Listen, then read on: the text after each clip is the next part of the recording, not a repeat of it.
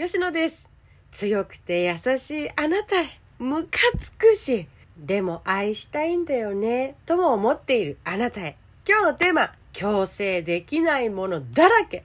二つと一つをご紹介します。あなたは強制されることに違和感を感じますか？それとも愛を感じちゃったりしますか？それとも安心を感じますか？頼りがいを感じますか？それこそ時と場合その内容によって変わったりもするでしょうね。今日のテーマはね強制できないものよく言われる2つと私がひしひしと感じてきたナンバーワンそれをご紹介します。結論から言うと強制したくなったら言葉で押し付けたくなっちゃったら逆にそれを与えたくなる自分になった方が一番早く説得力を持てるです。近しい関係になってくるとさ言葉で相手をコントロールしてしまいがちじゃないですか？それは無力な子供時代はひとまず置いておいて大人になって他人である誰かと近しい存在になる。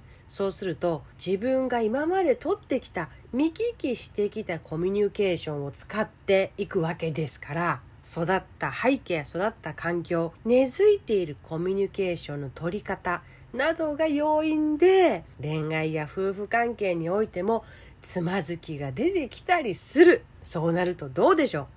相手に分かってほしくて強制チックな物言いをしてしまう。お互い。ねこうして。ねああして。ねなんでこうなの？なんでこうしてくれないんだよ？とかもう怒りしかないまみれの言葉。怒りしかない怒りのみある言葉です。これをさ私が出して相手が聞いたとしましょう。もしくは相手が出して自分が聞いたとしましょう。誰が誰が素直に気持ちよくはいしましょうとなるかですよね。なるかっちゅうの。そう。行動を指示するようなしかも怒りの言葉ってね反発を生みやすいのよ。ていうか反発しかないでしょぐらい思ってる私は。私反発マシーンだからさ。あ今私をねじ伏せようとしているなとか。あ今私を束縛しようとしているなみたいな圧を感じるとね私の脳がピーピーピーピーピーって警報が鳴るのよ。警報器が頭の中で。一方的な圧がもう嫌だよという生き方をしてきたからね。反発するから従わない選択を取ります私は。そうその中でよく言われる2つをまず先にご紹介しようと思います。強制できないもの。1私を愛してよ。2私を尊敬してよ。俺をでもいいですね。俺を愛してよ。俺を尊敬してよ。です。どうですか？見覚え聞き覚え言い覚えありますか？それはね露骨に言葉にしてなくても実際にそう思っていたとしたら悲しいかな？そう伝わっている可能性があります。言葉の端々にねにじむんだね。出るんです。無意識に。信じきっている。切なる願いってやつは。つまり態度や物言いに遠回しに入っちゃって伝わってる可能性があるということです。愛してほしいというちょっとさ儚げさを通り越して愛してよっていう強制的な思い物言い。尊敬してほしいというちょっと儚げさを通り越して尊敬してよ。尊敬しろよっていう心の悲痛な叫び怒り強制的な思い物言い。よくわかる。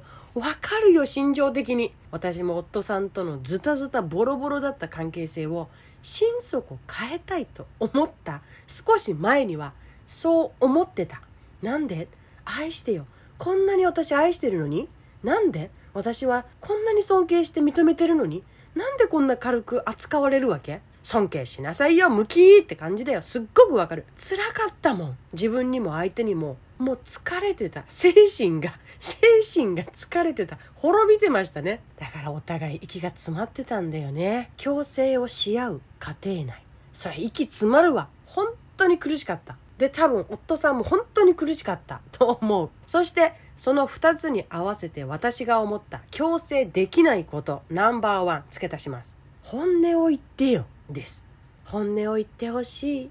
の段階を通り過ぎてるよね本音を言ってよ思ってること言えよとかねもう脅迫です、脅迫。脅迫です。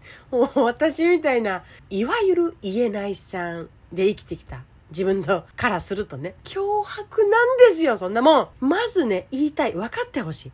そんな近しい人にね、追い詰められた状況で話せると思うのかって冷静に問いたい。バッキャローですよ、バッキャロー。こんな使い方は、すいません、ちょっとお口がお悪くなっておしまいましたけれども、まずね、言いたいことをうまく言えてない人だと人となりを見て感じているのなら、心優しくて言いたいことが言えてないのだと感じているのならあんたみたいにねあけすけにものを言うことが傷つくんだよっていうふうに感じて言葉選びを大切にしている人だと感じるのなら本当の気持ちをそもそも丁寧に説明しようとしている人なんだと感じているのなら知っているのならそんな人に対するアプローチじゃねえってまず言いたいのよ。優しい人ならさここで完全に心を閉ざしてしまうことだってあると思うの。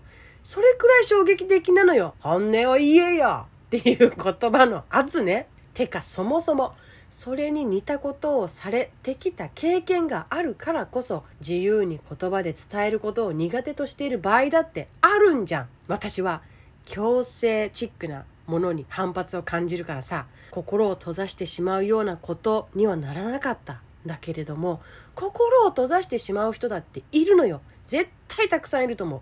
私の場合はねあこの人に本音話したくないって決めちゃうのね。思うし。従いたくもないからね。反発を生んでしまったらそういう結論に出す。人だっているんですからね。ということです。強制できないことの大きな3つ。それは相手が決めることなんだよね。知ってね知って知ってっていう。相手が決めることなんだよね。っていう。ところを強制してくる人たちには言いたいんですよ。ね、言いたいよね。強制したい。だけど自分もやってしまってたこともあって反省を含めての学びでございます。そうだから解決法です。強制したいけど言葉で強制してしまったら距離を縮めたいはずがもっと開いてしまう恐れがある。そんな時にはこうです。愛してよっていう前に愛される自分に慣れてるんかって自分を顧みる。尊敬してよっていう前に尊敬される自分でいられてるんかって自分を顧みる。本音を言えよっていう前に常に本音を伝えてるんかって自分を顧みる。本音を開示できるような安心できる信頼関係を安心できる関係性を作れてるんかって自分を顧みる。言葉で強制するよりはるかにそれらを寄せ付けやすいものとなってます。人はそう感じるから行動する。愛したい人だと感じるから自然に愛してるし尊敬しているって感じるから尊敬している言動が出たり行動ができる。本音を話してもいいかもって感じられるから安心して腹を割れる自分が先に出して見せていることが大事なんです。もしかすると辛い現実かもしれない。見たくない感じたくもない感情かもしれない。けど何も悪くない。